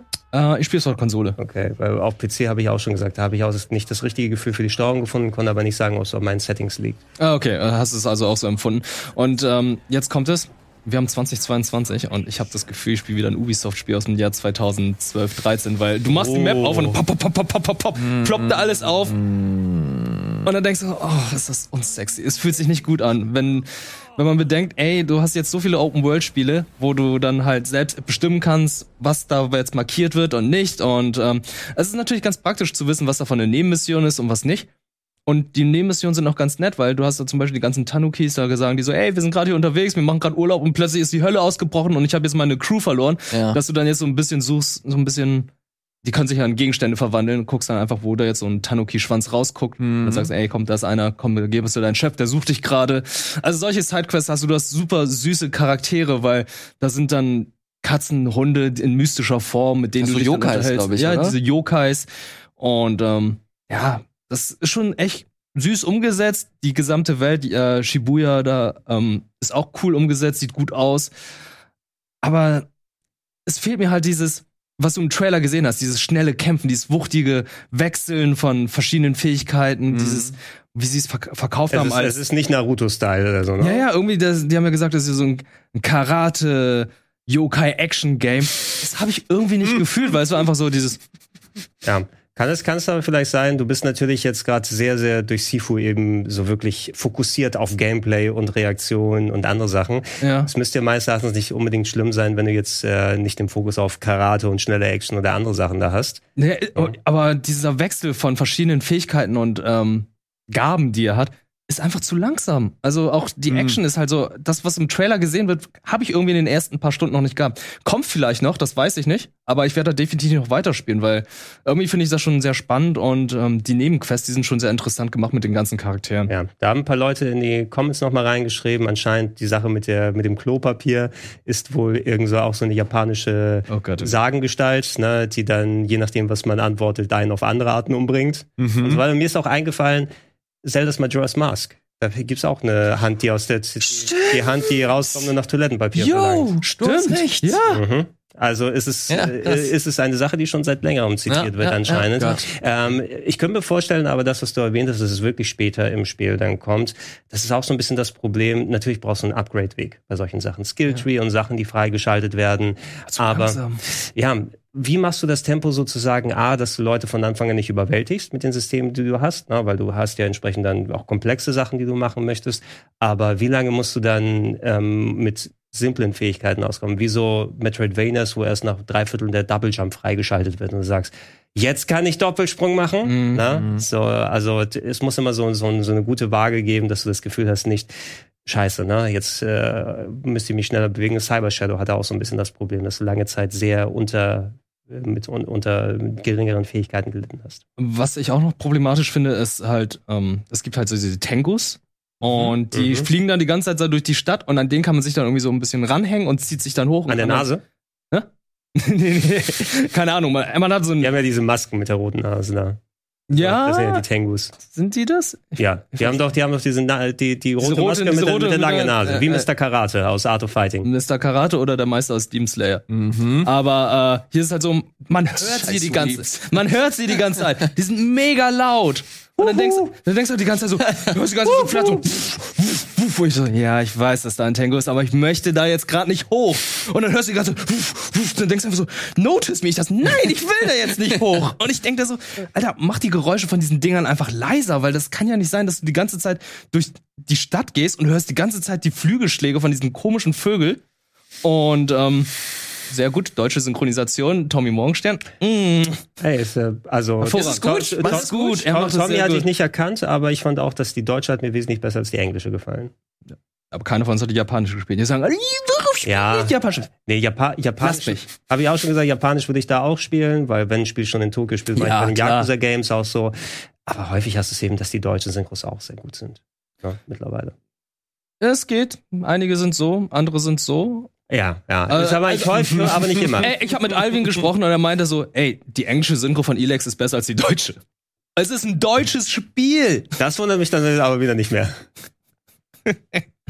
Du musst, du, nicht du, du darfst vielleicht keine super High Quality äh, Synchros bei deutschen Rollenspielen mehr machen. Ja, gut, da, sonst, sonst hast du die Klassik-Nostalgie Ich glaube, nicht. das Budget bei Elex. Ich glaube, selbst die jetzt japanische Fassung nicht- ist auf Elex, von Elex besser. Also.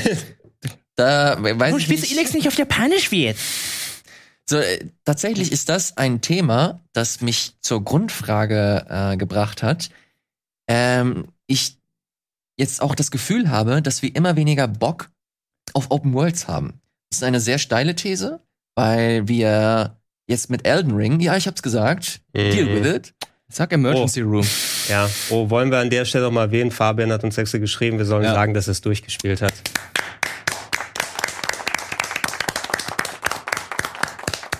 Irala. Fünf Minuten lang jetzt so, ne? Müssen wir noch aufstehen? Das ist das Ende von Evangelion. hier. Ja, stimmt.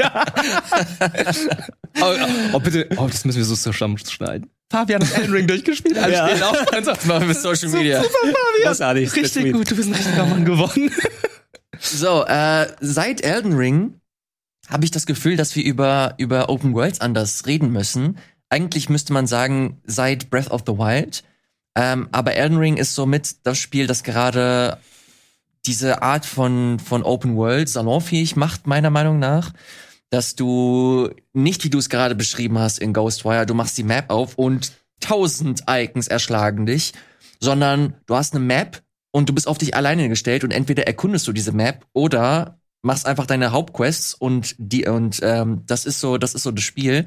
Äh, würdet ihr erstens mit dieser These mitgehen und sagen, dass wir grundsätzlich keinen Bock mehr haben auf Open Worlds?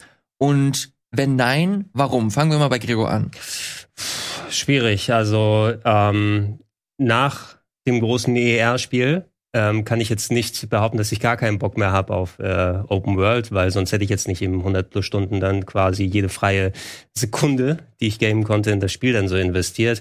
Ähm, wie du schon ausgeführt hast, so ein bisschen die Art, glaube ich, und wie damit umgegangen wird. Na, ähm, ich denke, ein großer Teil der gerade diese, dieser typischen Ubisoft-Geschichten, um die mal wieder zu erwähnen, eben mit riesigem Map, acht Millionen Icons, die und so weiter da auftauchen. Einerseits ähm, funktionieren dadurch zwei Dinge, dass du A, als Spieler damit bekommst, wow, guck mal, was ich für mein Geld bekommen habe. Ne? Mhm. Da kann ich ja jahrelang dran spielen, wenn ich möchte. Ne? Und dann könnte ich mir das angucken und so weiter äh, und so fort. Ähm, es gibt ja dann aber auch ein Gefühl, dass du sowas abarbeiten musst, ne? Ja. dass du dann hin musst und ähm, äh, nicht, nicht wenige Leute sind dann ja auch sehr, sehr speziell bei solchen Sachen, die sagen, hey, wenn ich da irgendwas sehe, ich muss die Trophäe holen ne? und das Spiel ist für mich erst beendet, wenn ich jedes Häkchen da und so weiter weggemacht habe. Und das vielleicht mit einem normalen Gaming-Rhythmus, wo du das nicht äh, für die Arbeit sozusagen machen kannst oder als Streamer, wo du vielleicht mal eine Stunde am Tag zocken kannst, willst du das auch mal das Gefühl äh, haben, dass du kaum was abgeschabt hast von dem Spiel und so, ne? Äh, und da kann ich es verstehen, äh, so in der Richtung, weil ich persönlich, ähm, wenn ich mal ein Spiel mit einer Open World gespielt habe, ich mag das Genre immer noch ganz gerne. Vielleicht am ehesten tatsächlich so die GTA-Art, muss ich äh, sagen, weil ähm, ist ja mittlerweile auch schon mal ein bisschen detaillierter und ich habe auch meinen, meinen Frieden zum Beispiel mit dem GPS machen müssen bei GTA. Na, also etwas, was dir genau vorgibt, welche Straße du und so weiter Ja. nehmen musst, weil Mhm. bei den GTA 3s und den anderen Sachen habe ich tatsächlich noch die, die Wege gelernt und da hat es mir gereicht, grob in die Richtung auf der Minimap und dann ist okay, erkunden und selber und so weiter machen. Ähm, irgendwann wird es aber natürlich so groß, wo du trotzdem mal noch eine Hilfe brauchst, die du mitnehmen kannst. Ich brauche nicht dieses, zeig mir alles haarklein an und vor allem, ähm, was du bei Elden Ring auch äh, dann nochmal am Ende eben bemerkst, ähm, was viel deutlicher wird, wenn du diese anderen Sachen spielst. Oh, da ist Versatzstück A-2, das da auf die Map gepackt ist, dann, dann so viel Abstand ist. Nochmal ein Banditenlager, das du ausräumst, da ist nochmal ein Turm, auf den du klettern kannst und so. Und so ein bisschen ist es bei Elden Ring tatsächlich auch, wenn du schaust, oh, da haben wir, okay, wir haben diese Mini-Dungeons, das heißt, da packen wir einen hin, da packen wir einen hin und so weiter. Drachen, oh, einer reicht nicht, wir brauchen 20 Drachen, ne? Kommt einer dahin, da kommen zwei hin, da, also das, das wird schon so verteilt nach Elementen, dass du es irgendwie mal am Ende auch mitbekommst, aber die haben es eben gelassen, dich dann wirklich gleich mit dem Ding zu erschlagen und eher den Forscherdrang dann davor zu packen, weil ich, ich war wirklich gespannt auch, wo komme ich hier raus, wenn ich in diese Ecke hingehe. Mhm. Ich hatte Bock, in jede Ecke zu reiten und dann zu gucken, kann ich irgendwo da hochklettern, kann ich sowas machen. Da sehe ich was am Horizont. Wir hatten diese Szene, die hat es ja auch schon beschrieben, wo man mit diesem Aufzug runterfährt. Ne? Oh ja. Und dann auf einmal wusste ich, fuck, dieses Spiel hat mich jetzt. Ne? Also die nächsten Wochen werde ich äh, nicht mehr viel anderes machen als das hier. Und sowas würde ich persönlich tatsächlich noch ein bisschen mehr bevorzugen. Ab und zu mal nehme ich ein Far Cry mit, ein Horizon mit. Ne? Das sind auch gut designte Spiele und alles. Äh, und die machen dann auch Spaß. Ähm, aber wenn dann äh, ich dann Open World haben möchte, dann lieber mal mit einem dezent anderen Einsatz. Breath of the Wild, was ein bisschen was anderes macht, äh, wobei Breath of the Wild natürlich auch sich Skyrim und andere Sachen zum Vorbild genommen hat. Ne? Genauso wie Elden Ring. Genau, Nintendo und Elden Ring genauso. Ne? Die haben sich ja auch andere Sachen angeguckt. Es ist essentiell Dark Souls mit mehr Reiten dazwischen drin, muss man eben so sagen. Ne? So cool. Es ist halt einfach super viel Breath of the Wild drin. äh, ja, ja, das ist genauso. Ne? Äh, lustig auch, ich bin auch gleich durch hier. Ähm, Alles gut. Äh, ich habe so ähm, äh, fragende Meldungen gesehen im Internet von wegen, so jetzt wo Elden Ring draußen ist, hat Nintendo noch Zeit, die Ideen von Elden Ring in Breath of the Wild 2 zu verbauen? Epona Double Jump, bitte, bitte. Das nehme ich. Das Epona nehme braucht einen. Double Jump. Entschuldigung? Epona Triple Jump. Oh. Ey, aber ja, wenn du es wenn du's so recht bedenkst, also denk mal diese berittenen Kämpfe, die du ja seit Twilight Princess bei Zelda hast, äh, hier so der große äh, Ganon-Kampf oder so am Ende Mhm. bei Breath of the Wild, on Horseback, ein riesig, also es ist sehr Elden Ring, ne? Ja, aber ja, eher in die Richtung. Oder ein Spiel, was eine Open World als Backdrop nimmt.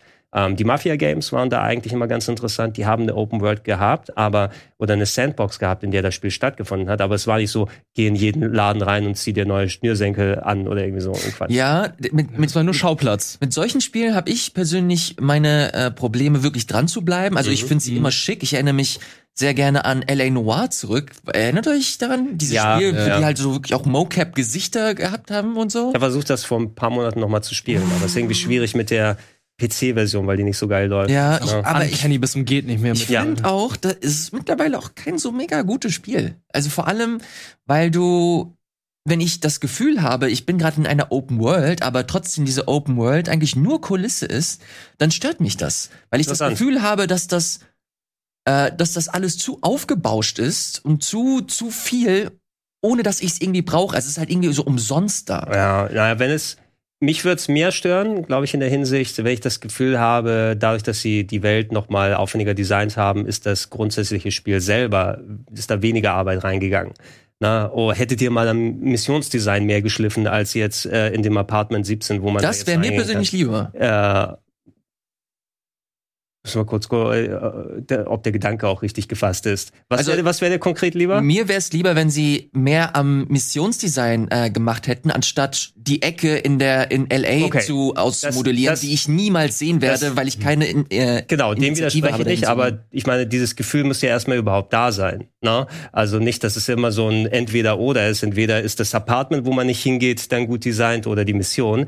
Ähm, wenn ich es am Spiel selber nicht merke, ne? wenn ich sage, ey, die Missionen sind cool genug, das ist spaßig genug, an Mafia 2 bin ich zum Beispiel sehr gut dran geblieben. Dort trotz der weniger, äh, des weniger Einbeziehens der Open World. Äh, bei Eleanor war es vielleicht ein bisschen schwieriger. Ne? Mhm. Vor allem, weil du da auch also das ganze Emotionssystem hat ja nicht funktioniert. Welches Gesicht mache ich hier? Ha? Scheiße mich nicht an! Und äh, die Arbeitsbedingungen bei dem Studio. Ah ja, da war ja auch noch Auch was. ganz schlimm. Ja. Team Bondi war das, glaube ich, Mhm. damals noch. Gibt es mittlerweile nicht Nee. mehr. Äh, Wirt, wie sieht es bei dir aus? Du hast ja gerade schon erzählt, deine Erfahrung mit Ghostwire und der, und der Map. Kannst du, kannst du solche Spiele wie, wie so ein Far Cry oder ein Assassin's Creed oder so, kannst du das, kannst du das heute noch entspannt spielen? Nee, gar nicht. Also für mich wäre es lieber, wenn Assassin's Creed so ein lineares Actionspiel wäre, wie in eines Uncharted. Mhm. Hätte ich, glaube ich, viel mehr Spaß dran. Und ähm, Open-World-Spiele stehen und stehen, stehen und fallen mittlerweile für mich mit, der, mit dem Traversal. Also ich muss halt irgendwie schnell oder cool vorankommen. Und ähm, zum Beispiel bei einem Spider-Man ist für mich halt so, Du sprichst da einen wichtigen Punkt an, finde ich. ich, ich, ich komme da so schnell von einem Platz zum nächsten und es sieht halt gut aus und ähm, es macht Spaß. Und ja, Assassin's Creed versucht ja historisch akkurat zu sein. Versucht. Und ähm, da reitest du halt. Du reitest straight geradeaus, du hast keinen Double Jump mit deinem Pferd. Ich finde das langweilig. Es ist äh, bei Red Dead Redemption habe ich das noch hingenommen, weil das eine andere Zeit war. Selbst Red Dead, oh, ich bin, glaube ich, einer Und- der wenigen Menschen, die Red Dead 2 wirklich nur okay fanden. Shame on you. Aber Sorry. Aber It is what it selbst, is. also das war für mich auch so eine Sache so. Zum Glück gab es ja diesen Fast Travel Button, weil ich fand es auch irgendwie viel zu langsam. Also für mich Mhm. ist halt so, ähm, ich will viele Spiele Sachen, Spiele spielen, ich will Spiele Sachen, ich will viele Spiele spielen und habe wenig Zeit. Und Er dementsprechend, ist ein beschäftigter Mann und gibt ihm geile Spiele. ja, und dementsprechend habe ich auch keine Lust, irgendwie so Open World Spiele zu spielen, wo ich einfach langsam vorankomme, obwohl ich einfach nur die Main Quest machen möchte. Also Mhm. klar, es ist immer toll, dann Sachen zu erforschen und zu sehen, was die sich da alles in die Welt reingepackt haben. Aber ich möchte einfach den Fokus auf der Story und der Action haben. Deswegen gibt's ja auch immer diesen Vergleich, wo Leute sagen, welches Batman-Spiel ist besser, Arkham Asylum oder Arkham City? Dann die meisten sagen dann Arkham Asylum, weil da der Fokus auf der Story ist. Und ähm, Arkham City. Oh, City ist auch. Arkham City ist aber auch gut, aber da geht's halt so ein bisschen verloren alles. Ja. Ja? Aber interess okay. in, interessant äh, in der Hinsicht, ich würde sagen, eigentlich ist es ja die Aufgabe vom Spiel, das Traversal zum Beispiel spannend genug zu gestalten. Und das sehe ich nicht äh, als automatisch halt schneller oder ich komme besser und kürzer Nee, vom cooler, Pfad. interessanter. Cooler, Ja, interessanter, ja. genau. Deshalb, ey, deshalb Spider-Man. bei Elden Ring das Erkunden so viel Spaß gemacht. Ja, du- Ne? Oder bei Spider-Man, dass du eben dieses, dieses Schluchten, Durchschwingen und sowas hat dann nochmal ein ganz anderes Element hingepackt. Breath of the Wild, du bist oben an einem Berg, du musst nicht wieder ekelhaft runterklettern, äh, sondern du hast einfach deinen Gleiter. Genau, du hast den Gleiter, runter. du kannst jeden Berg hochklettern und Ja. alles. Super wichtig. Na, also alleine, äh, wenn das, das Spiel müsste schaffen zu sagen, ich sehe einen Berg, komme ich dahin? Wie komme ich dahin? Ich Mhm. möchte dahin gehen. Mhm. Und nicht von wegen, oh, warte mal, restliche Map, okay, 800 Meter, 750 Meter oder sowas. Ja, so- so- Äh, Das, das müsste das Spiel schaffen. Und äh, selbst bei jemand, der viele Spiele zocken muss, na, wenn das Spiel an sich dann mehr so das Wegarbeiten wird, und das haben auch andere Open-World-Games, das hatte ich bei Dying Light 2, jetzt eben, dass mich das innerhalb der Welt nicht mehr wirklich interessiert, bei SideQuest zum Beispiel, ne? Laber mal nicht. Klack, klack, klack, klack, Dialog weg, sag mir einfach, wie viele, welche drei Ratten ich weghauen muss. Na? Wenn's, wenn's zu dem Punkt dann hinkommt, dann hat das Spiel eben mich dann verloren. Mhm. Ich glaube, äh, besondere Open-World-Spiele haben das so, dass wenn du eine Frage stellst in diesem, in diesem Kontext, zum Beispiel, kann ich dahin? Oder diesen Berg, den ich da sehe, werde ich den irgendwie bereisen können? Oder keine Ahnung, kann ich den Gegner so, äh, kann ich den Gegner so anlocken, dass er den anderen Gegner irgendwie bekämpft? Wenn die, wenn die Fragen auf der, wenn die Antworten auf deine Fragen immer oder größtenteils ja sind, wie zum Beispiel in einem Breath of the Wild oder in einem Elden Ring, ähm, dann sind das, glaube ich, meistens so die Spiele, die so diesem, dieses besondere Etwas haben und dann halt dementsprechend auch erfolgreich werden. Wenn die Open World dazu da ist, um dir eine, eine Liste von verschiedenen Aufgaben mitzugeben, die du dann einfach abarbeiten kannst und ansonsten einfach dir irgendwas erzählt wird und du dann zur nächsten Quest geschickt wirst, die äh, verhältnismäßig ja uninspiriert daherkommt, dann ist das, glaube ich, eine Art von Spiel, die nach und nach nicht vielleicht nicht aussterben wird, weil wenn wir es, uns Assassin's Creed angucken, das letzte ist genauso äh, läuft es ab und es hat Rekordzahlen wieder geschrieben. Aber ich persönlich werde von solchen Spielen zukünftig eher absehen und versuchen Open World Spiele zu zocken, die halt wirklich dem Ganzen noch ein bisschen was geben. Natürlich kommt das aus einer sehr privilegierten Position, weil wir Ja. Zugriff auf sehr sehr vielen Mhm. Spielen einfach haben. Ja. Das muss man dazu erwähnen. Aber gleichzeitig ähm, sollten wir auch immer so ein bisschen die, das Licht auf Spiele werfen, die der Gaming-Industrie oder den Genres halt noch ein bisschen was dazugeben. Und dann müssen wir halt immer wieder auf sowas wie Elden Ring oder, oder Breath of the Wild zu sprechen kommen. Und ich hoffe persönlich, dass wir von sowas, von solchen Spielen viel, viel mehr in Zukunft Ja. sehen. Ein Punkt ist eben nicht nur, dass die Publisher mit solchen Open-World-Spielen viel Geld machen, weil das Genre so populär ist. Man muss eben auch, auch wenn es immer so eine kleine Milchmädchenrechnung, äh, Mil Milchmädchenrechnung mhm. ist, dann ähm, Kaufpreis gegenüber Spieldauer dann so ein bisschen hinsetzen. Ne? Und ähm, wenn sich Leute den neuen großen Ego-Shooter kaufen, wo sie wissen, hey, meine Spielgewohnheit ist es, am Abend mal ein Stündchen zu zocken, da weiß ich, dass ich das nächste Jahr Call of Duty am Abend mit meinen Kollegen dann zocken werde, zum Beispiel. Ja. Dann hast du ein Spiel ausgegeben, hast du dann deine Online-Kosten oder vielleicht mal ein Skin-Pack oder was auch immer, oder keine Ahnung, DLCs kannst du bestimmt bei Call of Duty auch kaufen, aber du hast dann deinen Gegenwert, was du da hinbekommst. Und wenn jemand sich ähm, jetzt ein Assassin's Creed Valhalla oder so gekauft hat, ne? und er weiß, ey, das sind meine Spielgewohnheiten oder sowas, ich krieg damit jetzt 100 Stunden, 200 Stunden, die ich damit jetzt spielen werde und das hält mich für ein halbes Jahr äh, fest, ne, mhm. machen kann.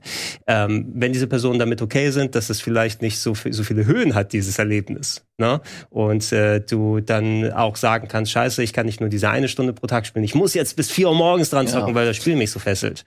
Na, dann ist es ja auch für die Person okay. Aber man, man, muss es schon auch wirklich ein bisschen gegenrechnen. Du hast auch gesagt, wir sind in einer privilegierten Position, können auch einen guten Teil unserer Zeit fürs Gaming dann aufwenden. Na? Ja. Und mhm. äh, das kann sich ja nicht jeder leisten. Sowohl finanziell als auch zeitlich nicht. Absolut. Deswegen, äh, natürlich ist es am Ende immer so eine subjektive, ähm, ja, subjektive Wahrnehmung und Perspektive. Deswegen rufe ich euch auch sehr, sehr gerne dazu auf, unten in den Kommentaren. Schreibt gerne eure Meinung zum Thema Open World. Welche, welche Spiele interessieren euch? Könnt ihr nach wie vor so ein Assassin's Creed spielen oder wollt ihr zukünftig einfach mehr in Richtung Elden Ring und Breath of the Wild spielen? Das würde mich persönlich sehr interessieren und freuen, wenn ihr euch unten beteiligt. Ja. So, wir sind eigentlich schon fast am Ende der Sendung angekommen. Ich hätte noch zwei kleine Themen, die ich ansprechen wollte. Ja, äh, Klein und pink? Ja, bevor, bevor du es bevor du's machst, äh, was glaubst du, ist die große Nachricht, die wir diese Woche verpassen? Irgendwas mit Sony. Irgendwas, irgendwas ist mit Sony am Laufen gerade. Also glaubt ihr Sony?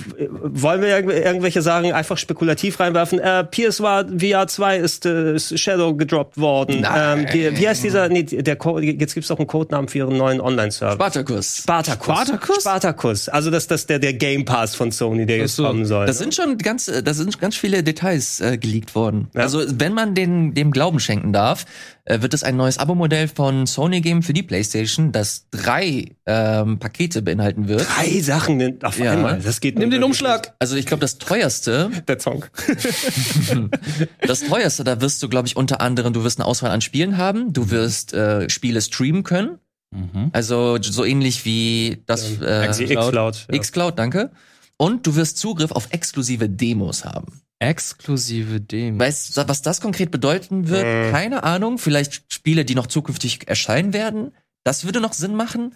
Ähm, ansonsten vielleicht von AAA-Spielen, sowas wie Elden Ring oder so als Demo. War, war sowas beim, bei PlayStation Plus nicht bei? Du kannst eine Stunde von Spiel XY spielen oder so. Da war doch irgendwie mal was, ne? Die haben das, glaube ich, immer mal Days wieder. Gone oder solche Sachen. Ja, ja, ja. Also das waren quasi auch Demos. Ja, ja. Mehr war es genau. nicht. Ähm, genau, und das, das, das Billigste wäre, glaube ich, einfach nur eine Auswahl an Spielen. Das wird aber auf keinen Fall so sein, dass man Day One God of War, das neue God of War spielen kann, zum Beispiel oder so. Das, das wahrscheinlich nicht. Das ist ja. schade. Das ist das, was Microsoft macht. Ihre Exklusivtitel dann auch Day One.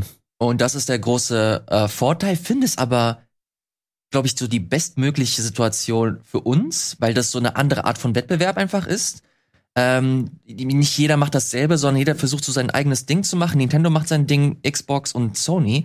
Und ich bin einfach gespannt. Keine Ahnung, ob das jetzt alles wahr wird, was wir äh, im Internet lesen können. Aber diese Woche werden wir wohl irgendwas hören. Was das Genau, also es ist rumort. Da haben Leute sogar ihre Podcasts verschoben, die wichtigen Aufzeichnungsdaten, damit dann drüber gequatscht werden soll, habe ich gelesen. Könnt ihr vielleicht jetzt mal reinschauen? Vielleicht ist, wurde ja jetzt vielleicht was wurde es leider nicht. Da, weißt du wann, weißt du wann es erscheinen wird? Genau, wenn die Sendung online geht. Wenn, wenn, wenn du dich verabschiedet hast. Ja, ja. Genau, und dann heißt es, warum ist der Game Talk immer so kommen. nicht aktuell? Ja, ähm, Soll ich die Uhrzeit kurz sagen? 11.23 Uhr ist es. Genau. Ich, also Konkurrenzsituation auch auf jeden Fall. Die soll, da sollen mal welche in die Pötte kommen und ihre eigenen Services mal überarbeiten. Leider wird es zu sowas führen, was wir im Filmbusiness schon gesehen haben, einer enormen Fragmentierung eben. Das stimmt leider. Also was sie, also Microsoft hat sich jetzt so viele Firmen einverleibt, ne? dass du wenn du den einen Service abonnierst, dann kriegst du nur den Part der Spiele, dann musst du noch den Sony-Service abonnieren, um die Sony-Sachen zu bekommen und so weiter und so fort. Ja, du musst ja nicht. Theoretisch kannst du dir auch wie, wie gewohnt die Spiele einfach kaufen, aber äh, du hast recht. Ich finde die diese Entwicklung auch ein bisschen problematisch. Gleichzeitig ist das aber auch ein cooler Weg, zugänglich an Spiele zu kommen. Ja, ja, ja, das, das auf jeden Fall. Also je mehr es so Sachen gibt, umso besser. Aber ich werde für mich persönlich dann auch entscheiden, ich brauche nicht jeden Film und jeden Gaming-Streaming-Service oder Ja, das Abo-Service. Da sei also schon zu, also Disney Plus werde ich, glaube ich, nie wieder abonnieren. Hey, ich will Halo gucken, aber ich habe keinen Bock, Sky zu abonnieren. Ist es auf Sky? ja, in Deutschland ist ist auf Sky Paramount Plus in, Ja, dann ist es in US. gestorben. Ja, ich.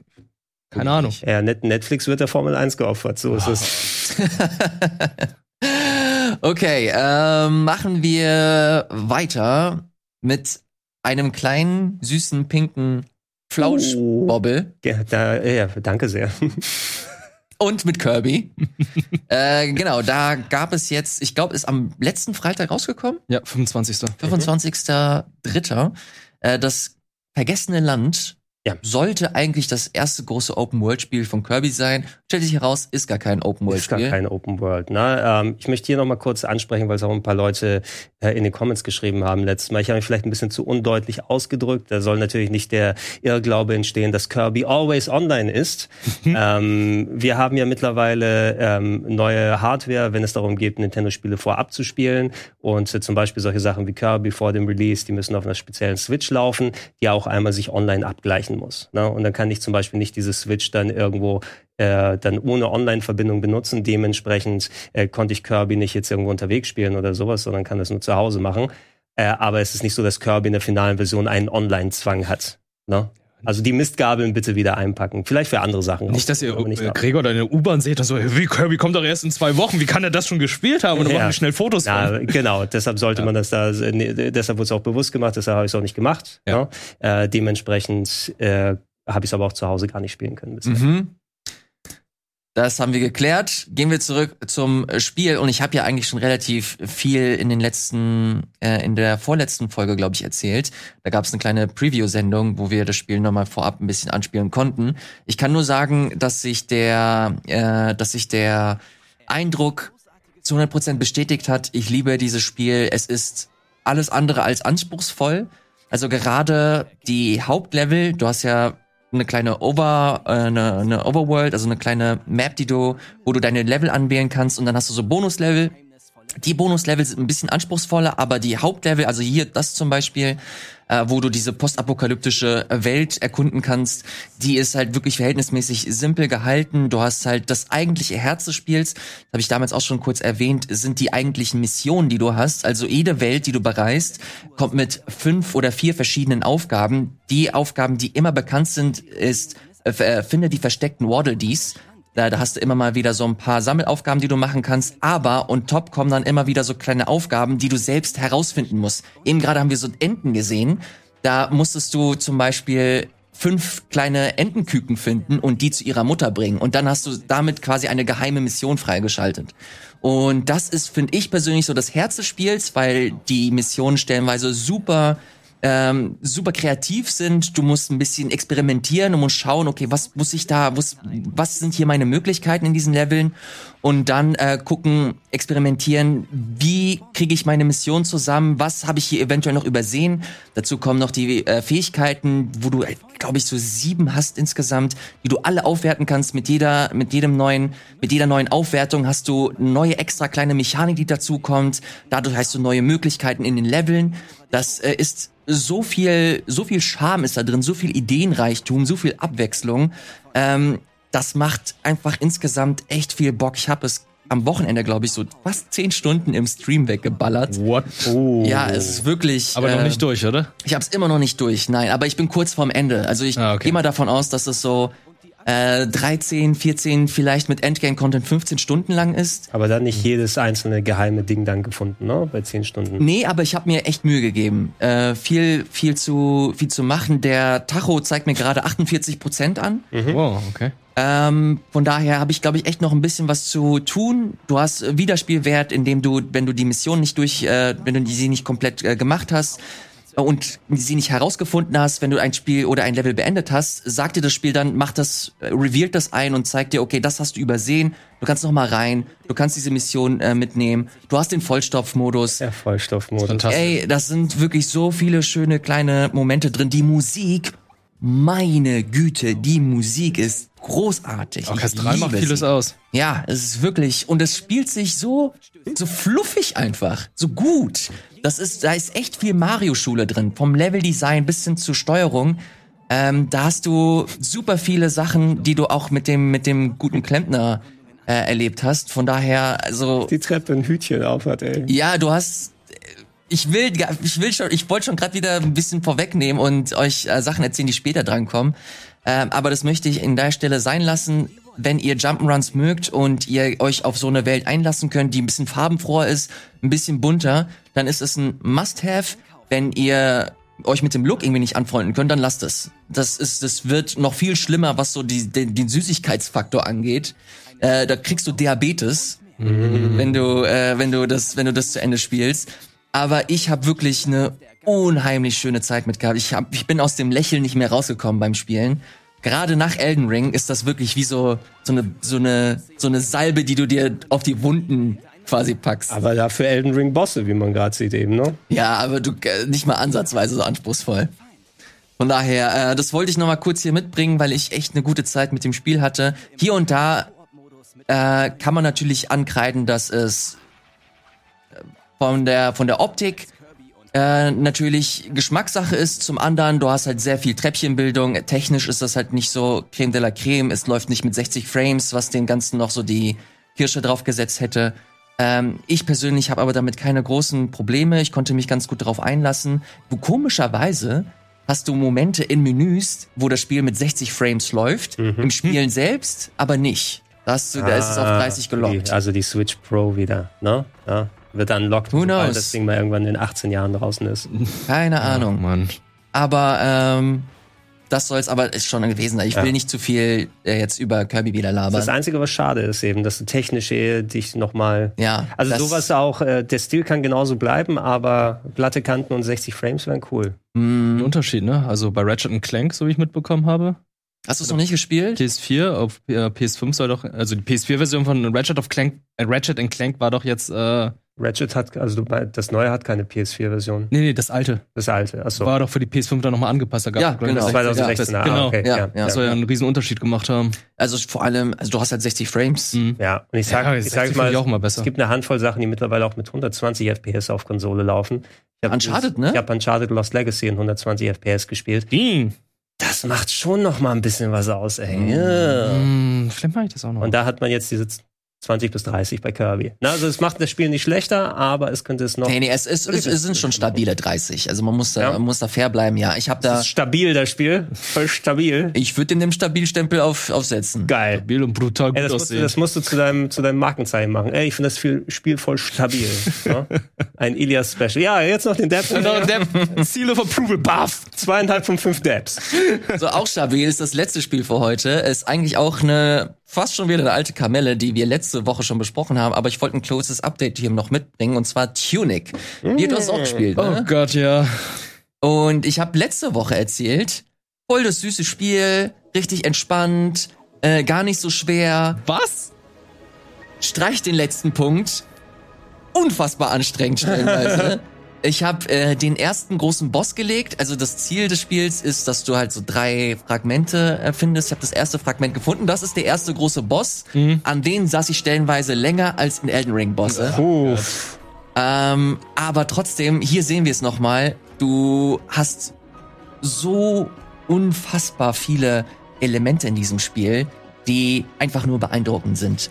Wir haben vorhin über Open Worlds gesprochen. Das ist auch so eine Art Open World. Du hast hier wieder ein Zelda-like, aber die wird nichts erzählt. Du hast eine, du hast eine Fantasy-Sprache, die wird nichts erklärt. Das Einzige, was du hast, ist, dass du so eine Art NES-Handbuch im Spiel selbst findest.